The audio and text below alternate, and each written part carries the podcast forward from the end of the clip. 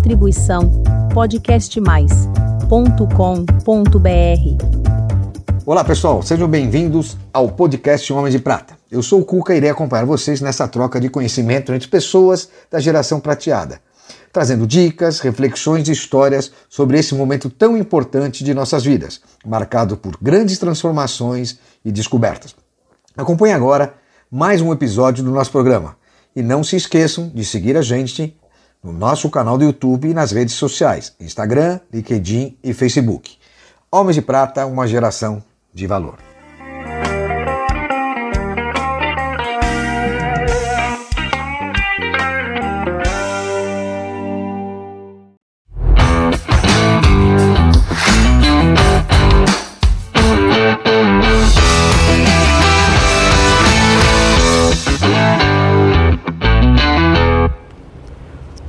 Queridos amigos, homens de prata e mulheres de prata. É com imenso prazer que trago a vocês mais uma querida mulher de prata, nossa talentosíssima Cíntia Beth. Por que, que eu falo talentosa? Porque ela teve uma carreira brilhante como executiva e hoje se dedica a projetos em duas ONGs, uma ela preside e outra ela é conselheira, e não sei até se não tem mais, mas a dedicação e o empenho, o carinho que ela tem para fazer os projetos, tanto na vida executiva como hoje na sua ONG, é coisa que a gente tem que tirar o chapéu. Principalmente que ela traz esse, essa, é, esse relacionamento com várias gerações, inclusive um pouquinho que a gente vai falar também da geração prateada. Cíntia, é um prazer recebê-la, fiquei muito feliz de aceitar o nosso convite. Prazer é, é todo meu, uma obrigada. Que particularmente admiro, né? é muito gostoso receber você aqui. Me conta, como é que foi essa mudança toda? Primeiro você, você está com 52, 52 anos. 52 anos, que legal. Você tá, tem duas filhas, uma Isabela igual a minha, né? É. E, o, e a Giovana. E o Cacá tá bem? Tá bem, tá é. ótimo. Mano, um beijão pra você, Cacá. Essa virada toda, faz tanto tempo que eu não te vejo e de repente hoje você é uma empreendedora dentro de ONG. Me conta. É, é em 2018 eu fiz uma transição de carreira, né, de diretora estatutária. Eu achei que estava na hora de, de olhar para outros focos, como o terceiro setor, e tive a oportunidade de participar de um processo seletivo, né? Foram quatro meses aí. E hoje eu sou diretora executiva de uma ONG. Legal. Chamada Plan International Brasil, que existe há 85 anos e aqui no Brasil a gente está há 25 anos. Que legal. É, mas você já teve alguma passagem com algum projeto social na Mafre? É na Mafre, né, que você estava é, Eu trabalhei na Mafre 16 anos, é, atuando na área de planejamento estratégico e recursos humanos e lá a gente tinha, a gente teve a grande oportunidade de em 2015 criar um conselho de diversidade e começar a trabalhar né, essas questões sociais e também de inclusão, né, que é precisava bastante a gente começar a tratar disso. E lá a gente tinha, chegou a ter 700 voluntários. Que bacana. Né, em toda a Mafra e tudo. Foi um e trabalho qual bem era o principal bonito. foco assim que vocês tinham? Como... A gente tinha muito foco. A gente abriu vários focos, vários pilares e começamos a trabalhar, além das pessoas com deficiência, a gente trabalhou geração e começamos a trabalhar geração. Que bacana. Uh, trazendo. Mexer com geração? Não, não acho difícil. Eu acho que uh, tinha que ter uma abertura, e teve na época dos executivos, para mostrar. E a gente teve essa conexão criando um programa de mentoria reversa. Aí a gente trouxe jovens para fazer mentoria dos nossos executivos. Nossa, que porque legal quando a isso. gente olhava para o quadro de executivos, além de ser um quadro com muitos prevalência de homens, né? Eu era a única mulher naquela época diretora estatutária. Eram homens também com a, jovens há mais tempo, vamos dizer assim. Então a gente precisava, a gente precisava trazer um pouco essa conversa entre as novas gerações e, para que ambos os lados saíssem ganhando, né? Tanto Sim. o mentor que te, teria a oportunidade de mentorar um executivo, como esse executivo também que ele daria de volta para esse mentor, para esse jovem que também está iniciando uma carreira. Então acho que era uma conversa que a gente precisava começar a ter. É, e eu né? acho que hoje cada vez mais também, né? Cada vez mais. É porque você vê, no nosso é. grupo nós temos pessoas sempre acima de 50, mas a gente fala com as pessoas mais jovens também, né? Um ou outro convidado nosso também, porque é importante essa troca. Mas é interessante porque na época eu não pensava tanto no etarismo, sabia? Assim, não era tão forte. Eu acho que ah, ficou. Não, isso é coisa recente. Ficou forte, mais forte depois, né? Eu é. acho que talvez fosse mais velado. E agora está mais transparente. Esse desconhecido, é meio assim, opa, vou é. pôr a mão nesse vespeiro, não vou pôr, o é. que, que vai sair daí? Né? E hoje não, hoje tem uma, uma bandeira forte, né? E a gente tra tra trabalhava o pilar do gênero, né, que a gente precisava falar das mulheres, a presença de mais mulheres nos quadros executivos, LGBTQIA+, hum. né, e a parte também do social, que era, um, era o programa de voluntariado. Então foi aí que a gente começou a trabalhar bastante essa questão de diversidade. E aí voltando, você estava me dizendo que começou, ficou num processo de seleção quatro meses, e aí, como é que foi essa decisão? Foi uma decisão bem colegiada. Quando eu falo da minha família, né? Você citou meu marido, minhas filhas, a gente conversou bastante porque era uma decisão que impactar todos, né? Porque economicamente é bem diferente, né? Você e quando você chega uma posição de executivo, eu acho que tem a algema de ouro que a gente fala, né? Porque a gente você começa a ter um salário uh, que é bem interessante, bônus, os benefícios e para você abrir mão disso Claro que hoje meu trabalho também é remunerado, é diferente, mas ele é remunerado. Precisa estar muito bem decidido e, e fazer contas antes, né? Mas eu acho que eu tinha chegado a, a e um até momento... os mimos que você vai perder, não é só o é, dinheiro, né? É, e, e, é, é isso mesmo, até a forma né, do, do, do conforto, né? Que essa posição muitas vezes dá. Mas uma vez que você faz a transição e você começa a ver que você abre mão de coisas que realmente não fazem tanta diferença na sua vida, quando você começa a preencher com outras que começam a fazer mais sentido. E aí, aí veio, como é que, fala um pouco então, sobre eu, a nova eu ONG. assumi, ontem fez cinco anos, ontem. Ontem? Parabéns. Mas eu falo ontem, eu não sei quando que as pessoas vão assistir, né? Não, é agora, é assim, você é... pode falar ontem, ontem não agora, recentemente. É, é, quando digo ontem é muito recente, né? No início de abril, no início de abril fez cinco anos dessa minha transição. Ontem, né? Por acaso. Ontem. Foi ontem. Mas eu vou dizer que ela não. Eu, eu imaginei que ela fosse mais fácil no sentido de eu tô indo, eu sei que eu vou aprender, eu tenho humildade de sobra para saber que eu, eu vou ter que começar do zero muitas coisas. Mas eu acho que eu não estava preparada para ver a dura realidade que a gente tem no país. Então eu acho que isso foi uma novidade para mim. E você atua em que área mais? A gente atua com crianças e adolescentes, com foco em meninas, porque a gente está falando em igualdade de gênero, a gente está falando em violências que meninas sofrem, como abuso sexual, exploração sexual, casamento infantil. E a gente atua no Maranhão, no Piauí, na Bahia e São Paulo com projetos, mas de uma forma mais nacional e, internacional, né, com as outras, com as nossas outras colegas do, dos outros 70, 74 países que a gente está presente, além daqui do Brasil. Mas a gente vai atuar uh, e conhecer um pouco a realidade que eu não conhecia nos meus então, mas assim, quase 47 anos. o que, que vocês A gente fazem? faz projetos de educação, ah, onde a gente vai nas comunidades, nas comunidades que a gente está presente nesses quatro estados, principalmente Maranhão e Piauí, para poder uh, transformar a vida das, dessas crianças e suas comunidades por meio da informação. Então, projetos para prevenir a gravidez na adolescência, para prevenir o casamento infantil, o abuso sexual. Então, a gente vai cuidar das crianças e tratar esse tema de forma lúdica com as crianças. Sempre no educativo. Sempre no educativo. E aí vocês chegam na cidade ou na comunidade vocês implantam, ficam profissionais? A gente está há muitos anos nessas comunidades, então a gente ah. sempre começa com apadrinhamento. Então a Plan, ela surgiu na Guerra Civil Espanhola, há 85 Nossa, anos, quando o inglês uh, acolheu algumas crianças órfãs e convidou os amigos para apadrinhar essas crianças. Então ela começou com apadrinhamento. Tá. Hoje a gente tem 1 milhão e 200 mil crianças apadrinhadas no mundo inteiro, aqui no Brasil são 16 mil. Então esse apadrinhamento significa essa criança ter um contato com alguém, um madrinha, uma madrinha ou um padrinho, que vai acompanhar essa criança até os seus 18 anos.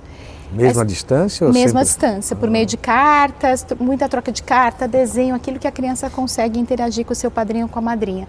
Então a gente está presente nas comunidades. Assim, a Plan, quando faz um projeto, a gente faz um projeto ou numa escola que a gente tem parceria, ou numa associação comunitária, ou, ou com, em parceria com outras ONGs também. Então a gente está sempre uh, em, em, lugares que já conhecem a gente ou a gente vai entrando com outros parceiros. E me fala uma coisa, vocês recrutam bastante pessoas da nossa geração prateada, dos 50 a mais, como é que é o corpo docente de vocês? Se é assim que é, a gente tem chamar. bem misto, né? A gente tem muita gente jovem, principalmente. Mas que vocês dão auxílio. Mas que trabalho. Não, os jovens também trabalhando com a gente como educadores sociais, educadoras sociais. A gente tem meninas que foram de projeto e hoje são é, funcionárias nossas. E serão umas senhoras do projeto. Serão, isso. E aí, assim, a gente vai, a gente atende eh, jovens até 24 anos de idade. Tem um projeto que a gente leva até os 35 anos, que é o Empodera Elas, que é um novo projeto que a gente criou para trabalhar as mães hum. e as irmãs mais velhas das nossas crianças. Mas a gente atua muito na comunidade. Então, a, a liderança comunitária, a gente trabalha muito com líderes quilombolas, líderes de, de comunidades, a, a maior parte das comunidades são rurais e semi-rurais, onde a gente atua.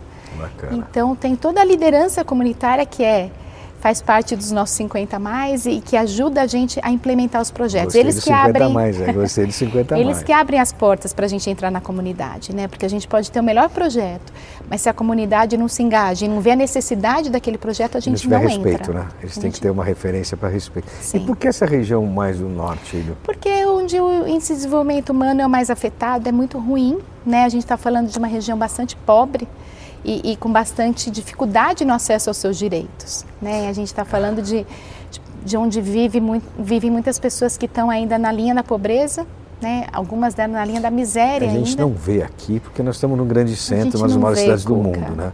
Por mais que a gente vê na, na periferia, nas comunidades próximas, mas é. essa realidade. É.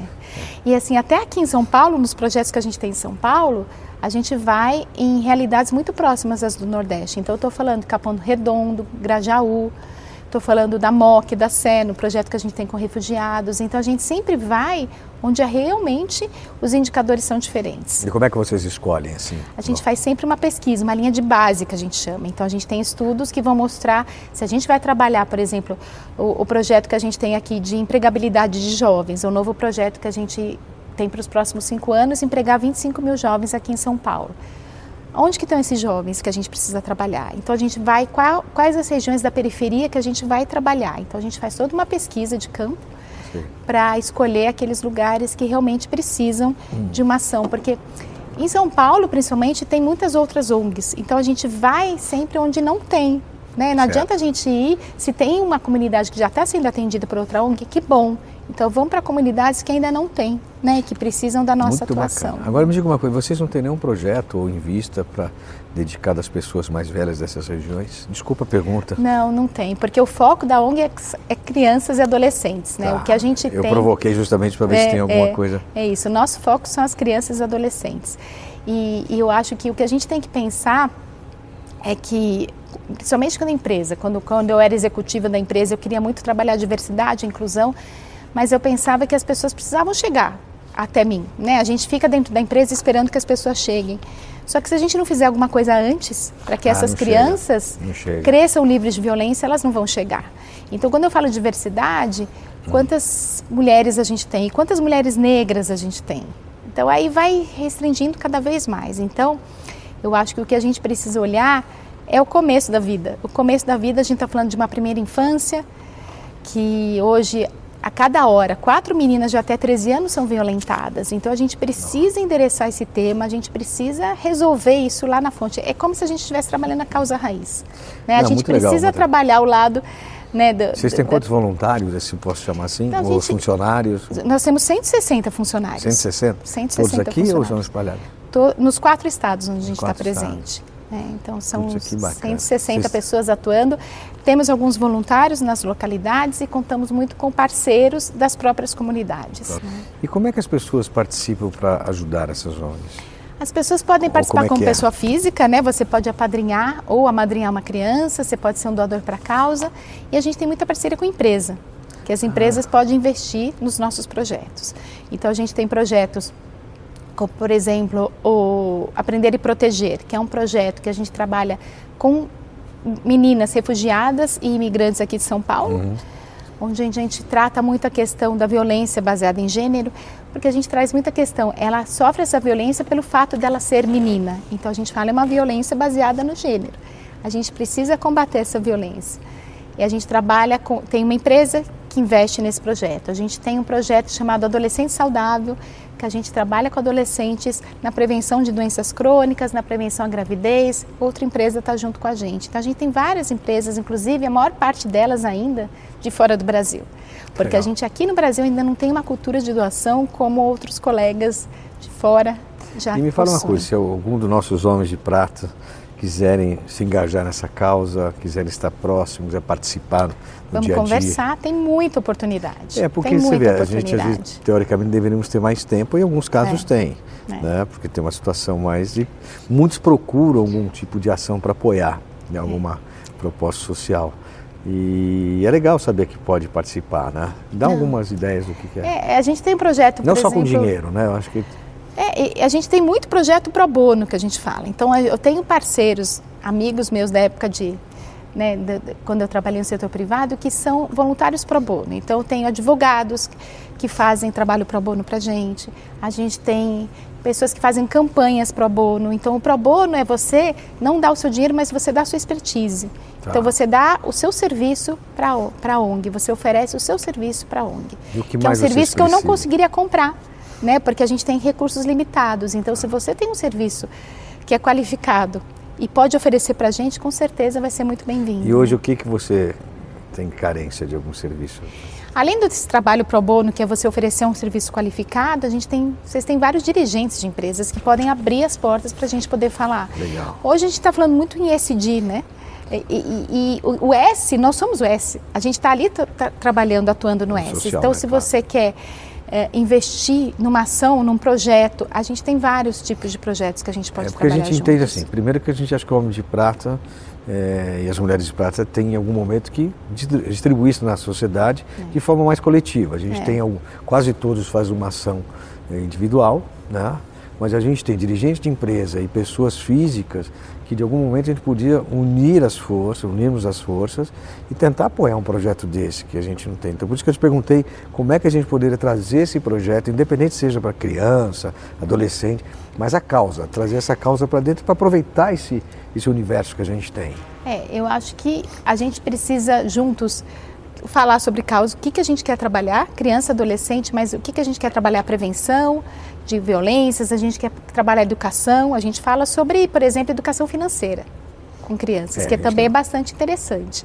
Né? É, eu acho que a gente poderia pensar, se você me permitir, talvez, você sabe que a gente faz os nossos almoços mensais né, da, da comunidade interna, é, você vai ser convidada, já está convidada, é, de repente num desses almoços você fazer um, um pouquinho de uma explanação do que é isso, para as pessoas terem uma visão né? É, o, o, que eu acho que o aprendizado meu desses últimos cinco anos foi que eu tive contato com uma realidade que eu não tive em todos os anos que eu trabalhei no setor privado. Então, seria muito bacana se a gente pudesse trazer um pouco desse. Que é outro universo, né? É outro universo. É outro universo. Eu falo que eu coloquei o pé na água como executiva e eu mergulhei de cabeça quando eu virei executiva do terceiro setor. Né? Como foi essa transição? Rapidinho assim, como é que foi essa transição do executiva? Assim, é eu um vou choque, né? Foi, Você foi. chegou a entrar em depressão? Eu, eu tive uma depressão. É, eu tive depressão. Eu comecei em 2018. Em 2019 eu estava vendo que eu não estava dando conta, porque a questão de você... Eu sempre fui uma executiva muito resoluta. Assim, tinha problema, ia lá, Gostei resolvia. Do termo, resoluta. eu resolvia, né? Aquela pessoa que... Ah, tinha desafio, eu ia lá e resolvia. Do lado de cá, eu não consigo resolver. Eu consigo trabalhar para minimizar muita coisa, mas vai continuar existindo. É um caminho existindo. longo, né? É um caminho longo e que parece que a gente às vezes não vê o final dele. Então, é, na é, terapia. Um país que não tem educação global, não é, adianta. É, é trabalhar, falar assim, o que eu faço está ajudando algumas pessoas, né? Tá, e essas pessoas que eu tenho que focar. Você falou que tem no Brasil 16 mil pessoas que vocês hoje... 16 mil crianças apadrinhadas, mas a gente trabalha com muito mais crianças. Ok, onde é que você tem 30 mil aí, vai? Quanto de percentual que você vê de sucesso? Ó, poxa, a gente fez um. Conseguimos dar um passo bem é, grande. É, é, ele é muito pouco perante a realidade que a gente tem aí. Não, eu sei, né? mas dentro do teu universo, poxa, a gente teve aí 50%, 30%, realmente atingimos nosso objetivo ou 100%? Não, os nossos projetos, quando a gente mede o impacto, a gente está falando de 70%, 80%. Nossa, que fantástico, parabéns. Né? A gente parabéns. tem bastante mensuração, né? É, como é uma ONG internacional, tem muitos países, a gente tem todo um processo de mensuração do impacto e a gente leva bastante isso a sério. Só que aí você vê perante qual o desafio, qual o tamanho do Brasil? Né? Então, é, assim, aí já é, é uma muito, coisa é, mais continental. e é, é isso que, que eu falo que eu tenho que trabalhar, no que a, que a gente faz, o quanto a gente consegue fazer. Vocês... No que eu tenho que trabalhar até para me, me satisfazer enquanto profissional. E né? vocês têm, é, têm assim, a ideia de passar para outros estados? A gente tem um projeto é que é online, difícil? uma plataforma online, que a gente atende meninas de outros estados, mas com uh, trabalho direto só nesses quatro estados e aí em parceria em outros estados, Bacana. porque a estrutura é muito cara para você ah, é expandir muito. muito né? né? E me fala uma coisa, agora mudando tudo. Tá. Um hobby, você trabalha com cerâmica. O que, que você Eu comecei faz? a fazer curso isso de cerâmica. Eu nunca soube. E é isso que, que é uma das coisas que eu fui buscar também, né? Você assim, faz vasos para quebrar na cabeça do Cacá. Eu já imaginei. Eu fui buscar hobbies, né? Eu sempre gostei de trabalhar com fazer mosaico, aí comecei a fazer curso de cerâmica, comecei a fazer dança. Tudo isso depois você parou? Tudo isso depois desses nesses últimos anos, né? Nesses os oito, últimos dois anos, oito, oito anos da sua vida. nesses últimos dois anos principalmente, porque uh, depois dos 50 anos uh, você começa a olhar também um pouco uh, o que vem pela frente. O que, que você quer? Né, para esse restante da sua vida, que pode ser um resto grande, pode não ser. Então, mas a perspectiva que tem... é que seja longo, né? A perspectiva é que seja longo, mas eu cheguei à conclusão que a gente tem que uh, viver como se não fosse tão longa assim, porque a finitude está aí. Então, a, eu trabalho, a gente tem, eu tenho um outro trabalho, eu sou voluntária conselheira numa ONG que chama Beabá, que trabalha com crianças com câncer, né? E o câncer ele teve sempre presente muito na minha vida. Minha mãe faleceu com 55 anos de câncer, depois a minha também, meu 56. Pai. Então assim, foi é uma doença que, que me afeta muito. E eu resolvi encará-la de frente, sendo conselheira dessa ONG e a gente tem um grupo que chama Cuidar, Grupo Como de Apoio à Vida, ONG? chama Beabá. Beabá. E aí a gente montou um grupo que chama Cuidar, que é para adultos, e aí a gente trabalha com adultos, principalmente os adultos jovens há mais tempo, né, 50 a mais, pessoas com câncer ou que têm familiares com câncer. E aí. Muito bacana esse trabalho. É, ele é bonito. E como é que a gente faz se as pessoas quiserem ter contato? Podem entrar em contato comigo pela, pelas minhas redes, a gente se reúne. Fala suas redes, por favor. É, o Cibete do Instagram, Licintia Bet no LinkedIn. A gente se reúne uma vez por mês com as pessoas que têm câncer ou são apoiadores ou familiares de pessoas que têm câncer. E aí eu comecei a trazer isso para mim, que um dia eu posso ter câncer. E eu tenho que encarar isso de frente. Eu não preciso esperar ter câncer para fazer alguma coisa. Todo mundo fala daquela bucket list, né? A sua lista do que você vai fazer quando você, se você ficar doente. Eu já tenho minha bucket list agora. Não preciso ficar doente. O que, que eu quero fazer da minha vida? Então, é, tem uma viagem que eu quero doente, fazer, né? eu tenho que colocar. Eu, tenho, eu quero aprender a fazer cerâmica, eu quero dançar flamenco. Essa questão da finitude. Eu quero viver muito bem para se minha vida acabar semana que vem, eu não ter nenhum arrependimento. Né? Se eu souber que minha vida vai acabar em menos tempo, eu não tenho nenhum, nenhum arrependimento. Então, acho que a gente é. precisa trazer um pouco dessa urgência para a gente ser feliz hoje. Sonhar como se fosse o último dia e viver é. como se fosse o último, né? É isso. É. E me fala uma coisa, o que, que você, já que você mexe muito com jovens, o que esses jovens podem ensinar para a gente?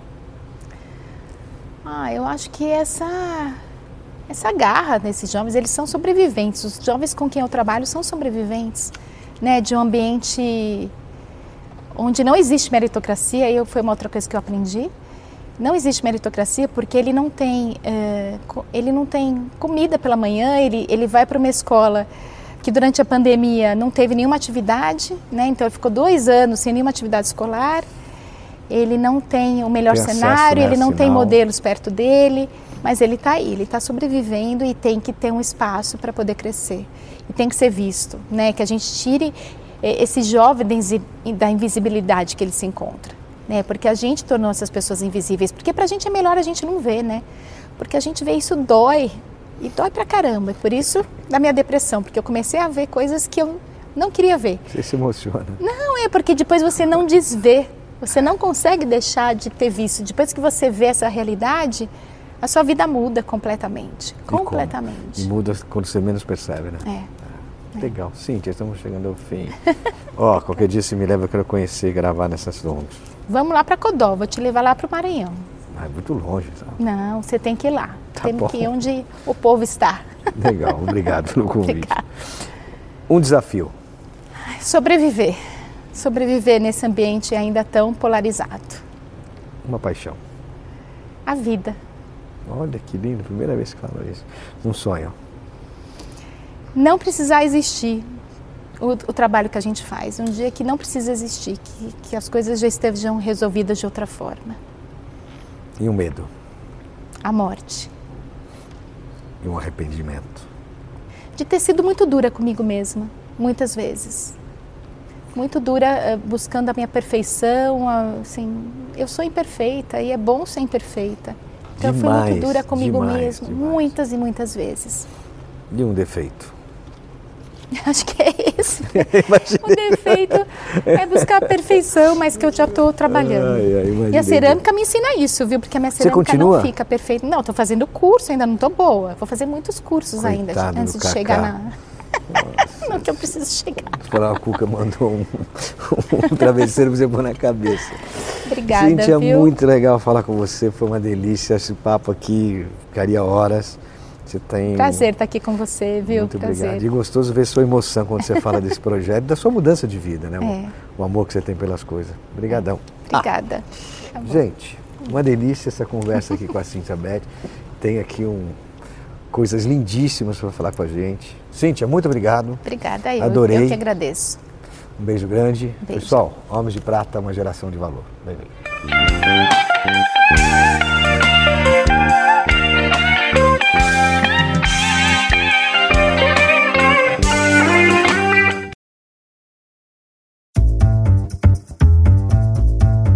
Distribuição podcastmais.com.br